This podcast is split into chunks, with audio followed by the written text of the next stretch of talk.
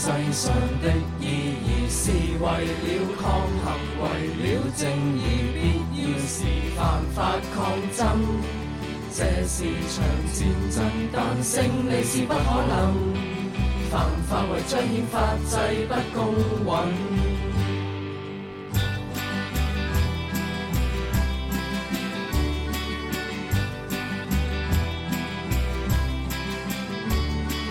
在欺压着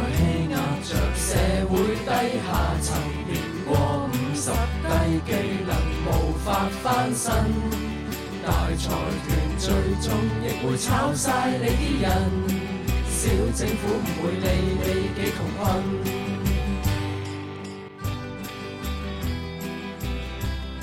听众朋友们，大家好，这是新一期的塔可冲司机。这一期呢，我们可能不会延续之前的序号。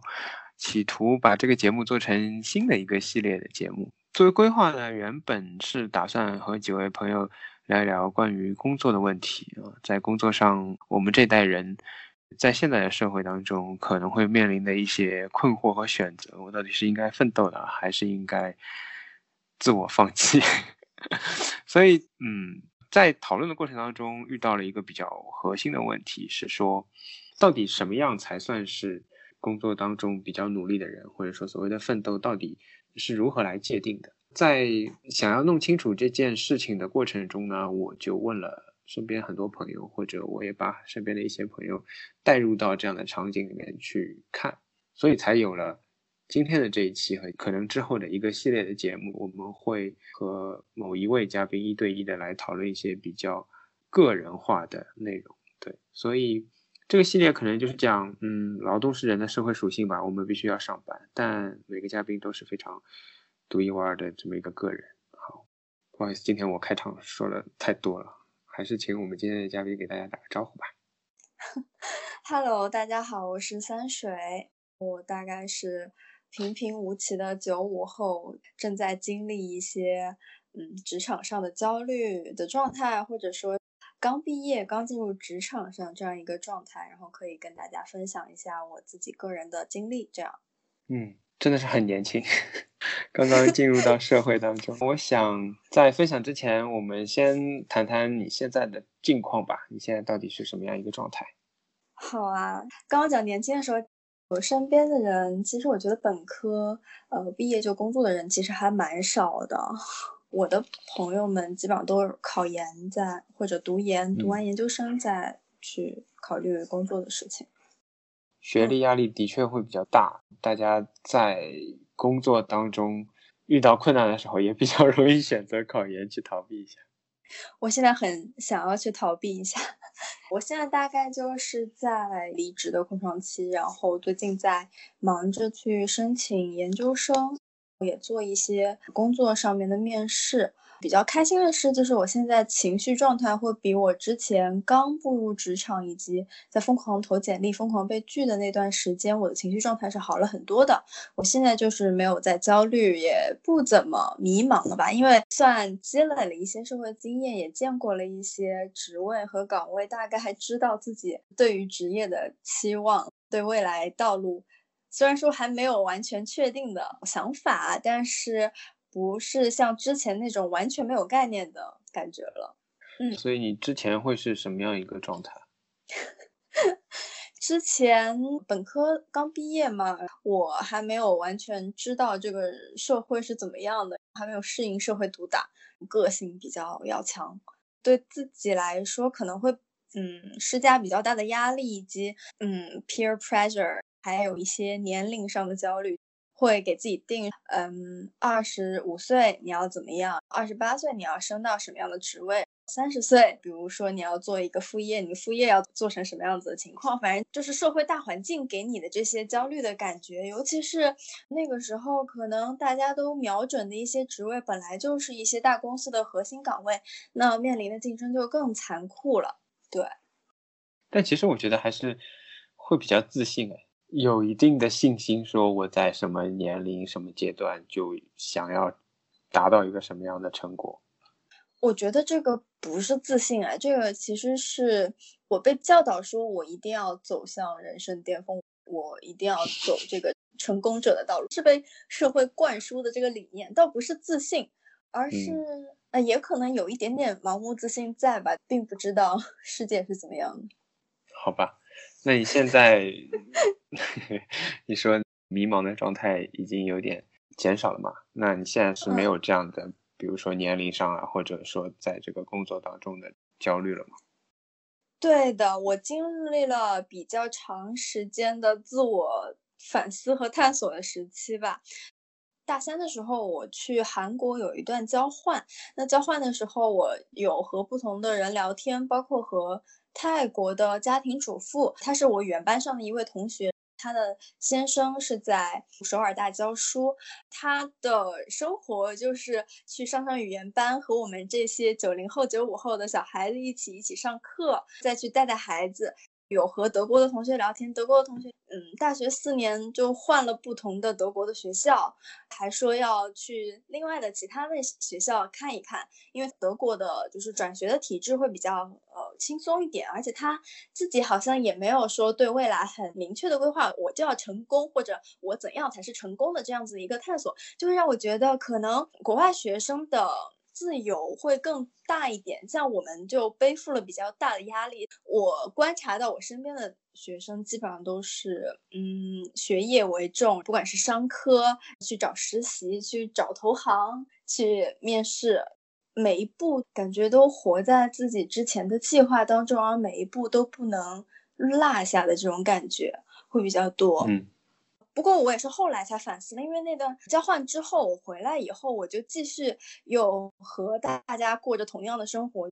新媒体、舆论，所有东西都在告诉你，我要在三十岁之前财富自由，我要在四十岁之前财富自由，或者说我怎么样达到财富自由，你要怎么怎么做？学霸们都是怎么怎么做的？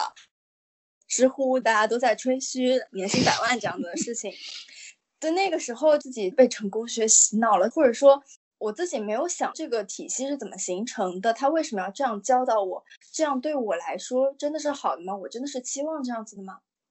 最后历经千辛万苦进到了我想进的职业和行业，我去看了一看，在那个行业打拼了可能有七八年、八九年甚至十年的人，呃，他们的生活状态，如果说过十年，我还希望我是这样子生活的吗？后来就慢慢会觉得说，这个社会的期望可能我不是很想遵循了。或者说，我觉得他没有什么意思。中产阶级他们其实活得也很难嘛。我觉得我观察的话，不管是养孩子，还是说中国的职场环境，嗯，买房啊这些各种的压力，逼着他们说你一定要去承担职场上的这些压力，你没有呃任何就是可以选择的余地了。而我因为一无所有，所以。现在还可以随便的尝试错误的选项，这样子，对，也是想说趁着年轻，赶紧多试错，然后多去体验生活，这样。嗯，对，所以你就离开了你的前司。对，可能已经不是前司了，是前前司。前前司，好的。对我确实觉得阶级跨越真的太难了，因为之前我们对于财富自由的定位，我觉得对于大部分人来说，应该都是阶级的跨越吧。我想问一下，你的阶级跨越是怎么定义的？你让我来考虑阶级跨越的话，我其实会觉得我上面的一个所谓阶级是很模糊的，我不太能知道我要变成什么样才能说在那个阶级里面。如果你是中产的话，就是上流社会，但是哦，我觉得中产是一个非常庞大的，因为我是觉得这个东西本身你。不能够单以中层或者上流社会就这样简单的概括。就像前一段时间比较火的那个电视剧，太太有个圈子啊，每个人要买个包啊，或者你怎么样进入这个圈子啊，这让我觉得他们也未必都是上流的，他们也可能是在中产中有划分，有不同的阶层。明白。我比较好奇的就是你刚刚讲到你观察。公司里的一些情况嘛，但其实我们可能一开始看到的，啊，我作为一个呃新入职的小朋友，或者说刚一两年级的，那接下来可能会看到的就是未来一步一步的一个晋升。刚工作的时候啊，我觉得更多的会把这样的晋升和自己的所谓阶级跨越可能联系起来。比如说在一些事务所里，我做到合伙人会怎么样？某些外企里面，我做到经理级、部门主管级会怎么样？会把这个我觉得更多的跟阶级跨越联系起来。但我不知道你是不是这样看的。但是这个对于我来说可能不算是阶级跨越，我的阶级跨越可能，比如说在快销，在 FMCG 做 marketing 的话，我当时的想法是我想要创业的，那就是进入创投圈。那创投圈的话，就是还是跨越蛮多的吧，可能相比于在职场做一个 manager 这样子的级别。然后我观察了做 director，director 确实比 manager 会。嗯，阶级会稍微跨那么一点点，但是我觉得还没有达到我所谓的那种阶级跨越。哎，这这个这个话题有点太太大了，我觉得谈谈谈不太好。没事，嗯，你的确还是很自信啊，我从来没有想过这些事情。我觉得，呃，我们找工作的那个时候，宝洁啊、联合利华、可口可乐啊，他们的 marketing 是很吸引人的，甚至至今都应该是很吸引我所在学校的学生的。啊，那那一年如果有人呃进入到这些跨国企业的 marketing 部门的话，那甚至于从宏观上都可以说那一年的招聘是形势还不错的，算是这样一种风向标吧。嗯，我不是很了解你之前的经历，但是你知道我是怎么看这个问题？我会觉得，呃，因为你大学也没有在上海念嘛，然后你自己要。跑到上海来找工作，可能也会承担一些额外的成本。我不了解，那毕竟跟在上海念书的 念书的同学比嘛，对吧？那嗯嗯，所以我觉得这个事情会蛮难的。嗯，你可能在的行业和在的部门都是相对比较好、比较核心的部门。我可能身边看那些上海比较好的大学，包括我自己学校的同学们，都很难进到这样的部门。所以我会觉得，你会不会进入这些部门之后，就不那么觉得它那么难进？没有在那个过程当中觉得它那么有门槛？会有一些，但还好，因为当时进去的话也是经历了很艰难的状态嘛。而且再往后的话，其实升职上会有压力的。在我看来，它可能会变得容易一些，是因为我近距离的观察过所有人的工作方式了，我大概知道他们是什么样的。包括我认识了一些人，那我也知道该怎么样。如果之后想要进去的话，首先我做这样的选择一定是有退路的，因为我的学历会增加，因为我是跨专业的嘛。那我硕士的话读的相关专业的话，肯定是对我之后如果万一还想再回来的话，肯定是有加分的。所以可能我觉得并不是一个很坏的选择，这样子。嗯。了解，那你为什么又选择了你现在的这个前司呢？我现在前，你先介绍一下这个现在的前司。呃，倒也不是一定要说这个名字或者行业什么的，可能我还是会想知道为什么会选择这个行业，然后总体上说为什么会选择加入这么一家公司吧。嗯，以及为什么又离开了？因为刚刚说了，可能还是给自己留了一条后路。嗯，觉得想要逃脱社会给的束缚，那我就可能会采取更加反叛的一种生活方式。当时觉得这一年的话，工作经验任何都可以，我嗯不去让自己的简历变得更好也可以。那我想干什么都可以。因为我之前可能看美剧什么的比较多，可能会比较像西方孩子那样，嗯，有独立的生活，然后十八岁以后就不问家里要钱，然后就想说，既然要出国读书，那就嗯自己赚个快钱吧。我觉得还是没有突冲破社会的束缚啊，还是要赚钱啊，并不是你说的做什么都可以。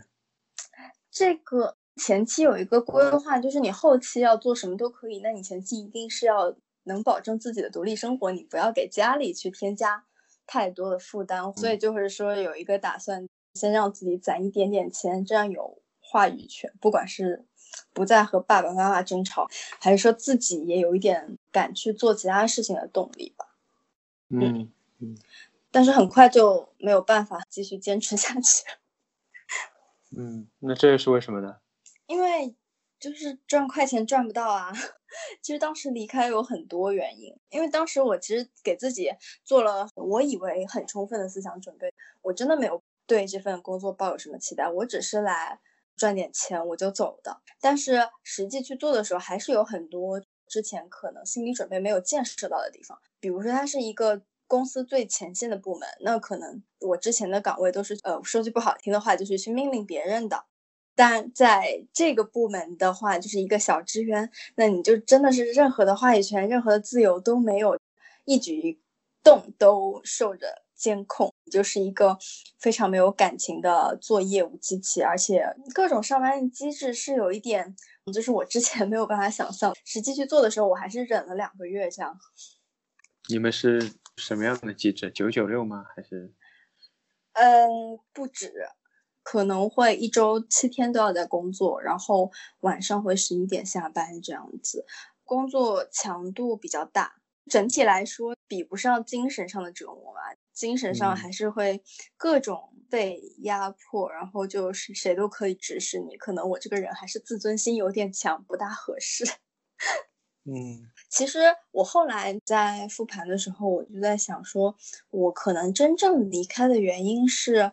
我又重新思考了一下我之前的思路，觉得如果说把我的人生时间跨度拉得更久一些，也许我现在安安心心的去学我之后想要学的那个小语种，那可能比我现在攒十万、十五万、二十万这样子的，嗯，ROI 可能要更高，就是投入产出比可能要更高。对，嗯，其实好像还是很，怎么说呢？还是没有自由啊，我觉得。对对对对，语言陷在这种束缚当中，逃脱不出这个社会对你的这个框架之中。我是想逃脱，然后逃脱不了。我觉得每个人都是这样子的。我自己 觉得我自己要稍微可能脱离一点，呃，至少我觉得我如果想学小语种，我不会考虑投入产出比的。但也有可能是因为我年龄也过了你那个年龄，怎么说呢？年龄过了，我觉得不是一种不好吧。没有人需要算投入产出比的基础。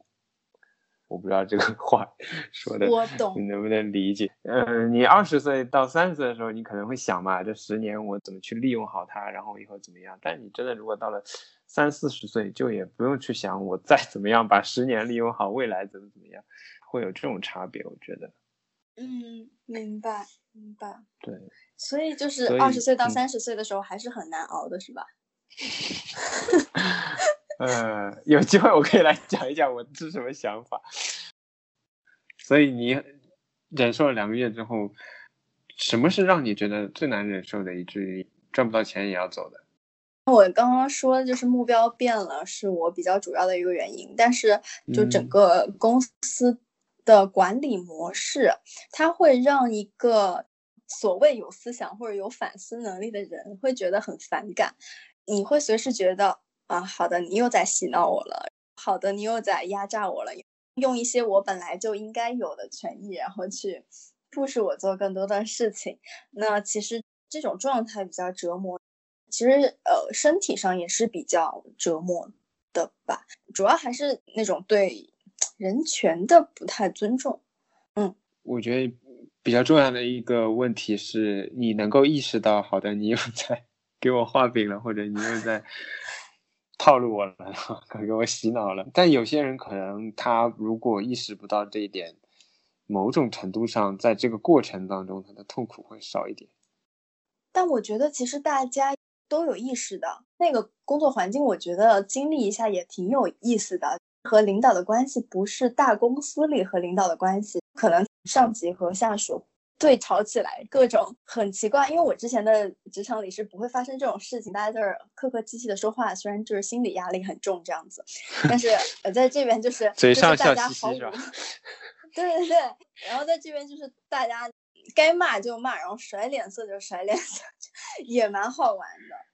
因为你现在也离开了这个公司嘛，那么回头来看，你会后悔这个两个月的短期选择吗？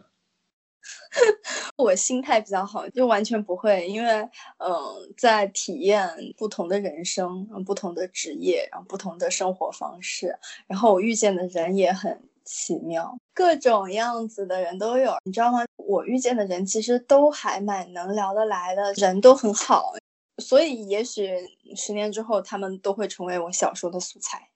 那我们十年之后等着看啊，二十年。我最早听说你要换工作，然后要去找一个比较赚快钱的工作，我就会觉得这么一份工作还有什么不满意的？也不是说还有什么不满意的吧。我也问过你这个问题，你原来第一份工作，即使你现在回过头去看，是不是也还算比较满意？嗯，对啊，确实就是我大学一直梦寐以求想进的行业和职位。所以，我当时真正要想要走的时候，也是做了，嗯，我可能再也进不了这种行业的心理建设。心理建设，对对对。当时找工作的历程非常艰辛嘛，因为我在的是研究型的大学，大家没有什么找实习工作的意识。其实，所有的企业和工作都比较看重实习经验嘛，而且我又是跨跨专业的就业，嗯，所以就。会经历你可以想象中的艰难，又比较心高气傲，我就想去这种核心岗，反正还是遭受了比较严酷的打击，然后自信心，包括就整个人真的是进入了比较抑郁的状态。嗯，今天可能也许我都没有走出来。嗯，在前前司工作的时候，我都有种感觉，可能没有人真正在意你究竟是谁，你就只是履历上面那么几行字这样子。就缺少一种人文关怀或者说人性在里面，对，就是大家都不把你当一个活生生的人这样子的感觉。虽然说，嗯，可能可能职场就是一个这样子的地方，但我可能还是会自己比较小孩子的，希望就是大家能互相友爱，或者说能把对方真正能倾听，能建立深层次的连接这样子的感觉。因为我经历过，嗯，完全没有人文关怀的 HR 和稍微有一些的 HR，会觉得两种的反差还蛮大的。嗯，回到这个问题啊，我再解释一下，我其实不会认为你要换工作了，哎，你对这个这个工作已经这样了，你怎么还会有什么不满意的地方？我其实不太会这么想，我反而会认为说这个工作可能让你太满意了，或者说你已经得到了这个工作。所以你不会太在重视这个工作本身的一些好的地方，这些好的地方可能在其他工作当中或者其他公司里面是未必体验得到的。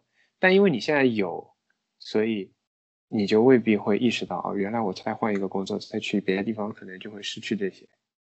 嗯，明白，我明白你的意思。因为大家看到的，其实生活当中或者做选择的时候，其实更多的是看到自己没有的东西吧。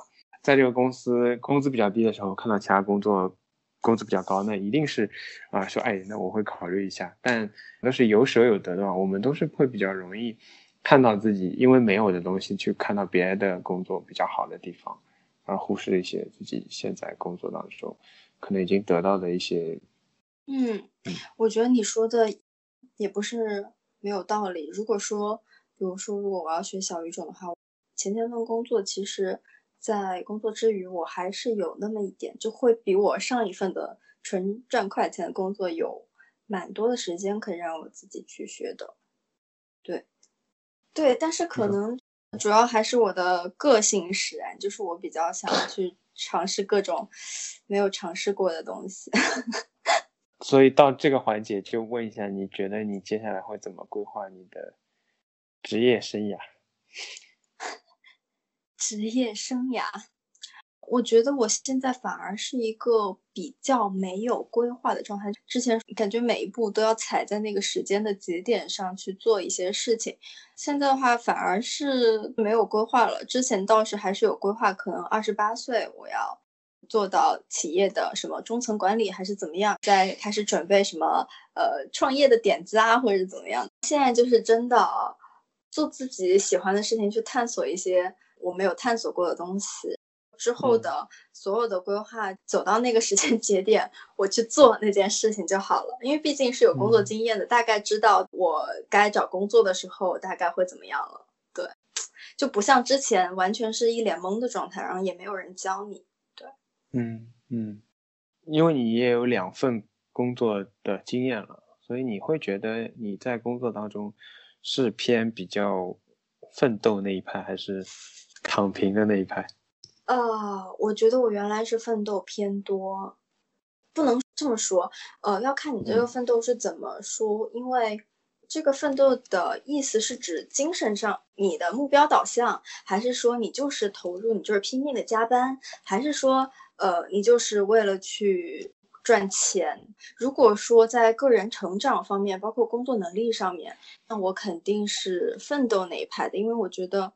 我一定要是学点什么，嗯，在一份工作里面，那种强制自己加班去做业绩，像类似这种活，这种等于奋斗的话，那我觉得我可能就是躺平那一派的。所以你自己的奋斗的点在于，我一定要学到一点东西。对，之前和你聊过，说你就觉得工作的话，现在感觉工作就是赚钱的一个 生活方式，是吧？差不多吧。我其实我感觉我到再过一一些时候，我应该也会这么想，但是可能还是所处的人生的阶段不太一样。因为现在我一定要去学习一些东西，积累一些经验，这样子才能到后面说它可以真正的变成，就是我完全就是依靠它赚钱而已。然后我也不需要去学我任何的东西，我所有的能力我都能达得到，这样子。嗯，但这个对我来说，我还是 有些时候必须要学的，因为我的所在的行业一直在变动嘛，一直在变化。对，所以但这不矛盾啊，我学也是为了赚钱啊。嗯，我觉得我很快就会达到你的心态，就是就是寻求一个平衡。我不会为了他去付出其他的我自己的个人时间。我不大想适应中国职场了，因为我可能。周围的大多数的环境都是一个侵犯个人生活的一个工作环境。嗯，那对我来说，比如说刚刚开始工作的时候，听到有一些前辈跟你讲，你的这些准备是为了你未来，呃，是为了你自己的一种提升。我现在不会，我现在这这些提升只是为了我更好的工作。升职也好，把项目做好也好，或者换一个更好的工作也好，就是赚到更多的钱。对啊，不会是为了我自己。工作能力或者项目经验攒够了，才能有筹码去谈到更好的 offer。对，但是赚更多的钱。我现在比较清楚的是，我的爱好或者所谓的这个。也不能算自我价值实现吧，我觉得这个话说的很空，就是我自己想做的事情，跟我的工作是完全分开的。我不知道有多少人是他喜欢的事情，他想做的事情，他的爱好就是他工作的那件事情。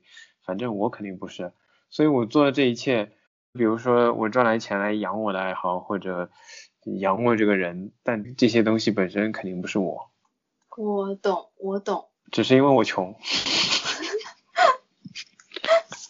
我之前是完全想要在工作中寻求个人价值实现的，但是现在可能会觉得这个比较难以实现，但是我还是希望说工作中我是能找到一些个人价值的，然后在其他的方面我可以去探索一下。对，嗯，当中倒过来的点就是，比如说把播客作为一个副业，那可能只是真的是副啊，不是主。那么对于我来说不是这样的，如果我这个播客可以赚钱，那我就不工作了。所以播客容易赚钱吗？不容易啊，当然不可能了。你选择了一条非常不容易赚钱的。啊，我举个例子。嗯。现在在做这个事情比较开心嘛，那可能是投入自己的精力上还是感情上会有点多，有时候会就会这么想，就是哎，这个事情可以赚钱就好，我就不工作了。这个东西就是跟我自己是有连接的。但是工作是脱开的，他是通过钱才跟我产生联系的。我之前工作可能能说有意思吗？拍一些广告片啊，或者怎么样，我自己是会有成就感的。比如说我参与了这条广告制作，这些东西可能会给到我部分的成就感。但我有时候会思考说，我做这些东西，感觉任何的一个没有任何工作经验的人也完全能做，感觉没有什么核心的竞争力。这个也是我会反思的。我又要说了，跟播客比较有连接的地方是在于，这都创造了一个产品。你创造了一个对广告啊这样的产品，是，所以可能是我之前工作属性让我会有一点连接这样子。我现在创造的产品也会签我的名字，但是有时候反而会担心会不会被处罚。嗯，怎么说？我如果年轻 一点，刚毕业的时候，我可能会觉得很骄傲，就我又完成了一个项目。或者法律界有时候可能有些律师，比如比较著名的案子是我参与的，诉讼是我打的，我现在对这种都怎么讲？对我来说都不太有吸引力。这个是为什么呢？是因为说违反你的价值观，还是说就是那也不是，这个就比较复杂。如果说案子的话，我觉得可能核心的背景是因为。呃，对整个司法制度比较失望吧，因为我不相信。我刚刚其实，我刚刚其实就想提这么，但是我有点没有敢越这个界，然后你直接越了，那我也没有没有办法。我直接出来说，是这样，我不太会在一两个案子，好像很骄傲的去宣称我这个案子有多大的里程碑的意义。或者，他推动了什么什么事情，或者某一个领域的发展，我可能会觉得法治不是这样的。我过去有过一个阶段，好像对这种比较有憧憬，觉得这样的事情很有意义。但我现在慢慢觉得这些事情也意义不大吧。我觉得这个东西本身看起来。很高啊，不管是法治啊，还是什么社会价值啊什么，但是重新再推回到每一个工作当中，我现在可能就笼统的归纳，我会认为所有的工作都没有在工作当中的那个人自己想的那么重要。哪怕我现在在讲，哎呀，我其实没有把工作当回事什么，但实际上你在工作当中总会有那么一两个时刻会觉得，哎呀，我好厉害啊，我 把这个事情都完成了。我觉得所有人都会有的。那。我现在就会觉得说，实际上它并没有你想的那么重要。我一直有这个想法。最后的问题吧，你的未来会如何规划，或者准备做些什么？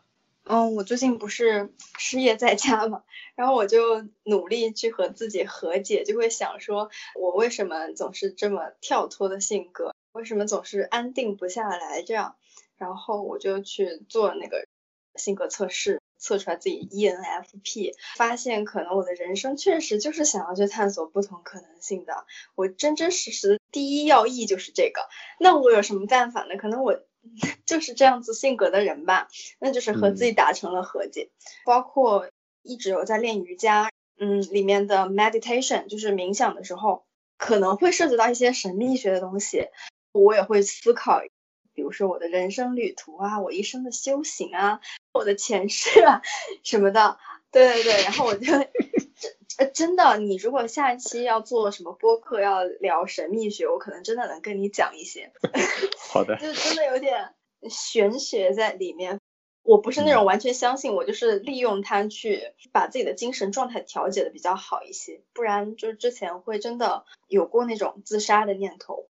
因为我性格，我应该是一个完全不会想到说，呃，抑郁到想自杀的这种一个比较开朗外向的人，但是确实有经历过那么几次，让我觉得有点吓到了，所以，嗯，一定想着要调节好自己。对，目前在找下一份工作，每天都在面试，然后申请材料基本上已经快结束了，基本上都准备好了。嗯，所以你在。出国之前还是会想要再工作一会儿。其实是我这个人，如果完全没有工作的话，可能会在家里比较贪。那如果有一些事情，我的时间不是一整块的，而是被分割成了一部分，那那样子的话，我整个人的效率是比较高的。我觉得我还比较适合去边工作边去复习或者学习这样子。哪怕是一份兼职也可以，它一定要占据我一天中的某一个时间段。所以你找工作只是为了 学习之余调剂一下，有一块时间是用来找工作的。真的是这样。如果说一大块的时间，我就没有那种概念，我就感觉可以躺一天这样。难道你不会这样子吗？我不会啊，你可以来做播客。这是一个跟传销差不多的行业，你知道吗？那倒还蛮厉害，就是每天都在想选 题，然后去联系人，是吧？呃，差不多。一期节目出去之后，又会看评论怎么样，然后播放量怎么样，还到处去安利，对吧？就真的，嗯，你听说过播客吗？这样子，其实我身边的人原来是完全不知道的。都是在我的洗礼下，嗯，大家都说你好烦啊，我们不想下载这个软件。哦，你别说了，我当时我有听播客习惯，但是不是特别常听。我那时候就也莫名其妙的开始听无业游民，听了几期我就真的成了无业游民，然后现在就一直是这个状态，我真的很气。怪他们，我想办法让他们知道，好吧。真的，本来不是的，本来有一份安稳的职业。好的，那今天的聊天很开心，也祝三水之后能够申请学校顺利，也能找到一份给他打发时间的工作。好的，嗯，我都忘了我的名字叫三水。好的。好，那今天的节目就到这里，谢谢大家，再见。好，谢谢大理。嗯，拜拜。我也要忘了我是大理了。在录音的时候，直男如我完全没有注意到三水下面那句话，以至于这句话就简简单单的过去了。但在剪辑的时候，我觉得这句话绝对是要单独拿出来，重点播放一下。人生最终的意义。虽然很有可能是无意义的，那可能我们的人生的意义就是在于自己给自己的人生赋予意义嘛。那我就会觉得，可能我最终能让自己幸福的那个终点，是我能和身边的人建立很深很深的连接，然后就是所谓的找到真爱。我们节目现在可以在小宇宙、Spotify、Apple Podcast、Google Podcast、Pocket Cast 等平台听到。如果您使用泛用型播客，可以输入节目简介中的 feed 地址来进行订阅。如果你都听到这个位置了，我猜想你应该对这期节目还是比较有兴趣的。如果您是使用 Apple Podcast 收听本节目的话，欢迎给我们五星好评，或者将我们的节目转发到天涯海角，让我们的节目被更多人听到。谢谢您的支持。让我们每个月都会有觉好瞓。这件事虽不能发生，但谂下亦开心。林瑞麟本身都应被瓜分。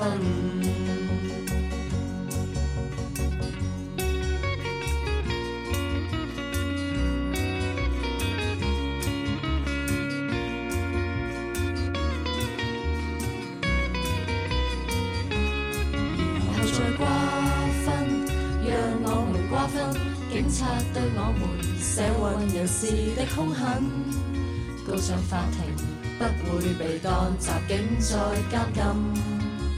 贪分，终极地贪分，贪分香港政治权力的核心，权力归于人民，领袖应该由人民普选产生。这件事不知几时发生，或者到时已经过身，或者我已经不能返大陆探亲。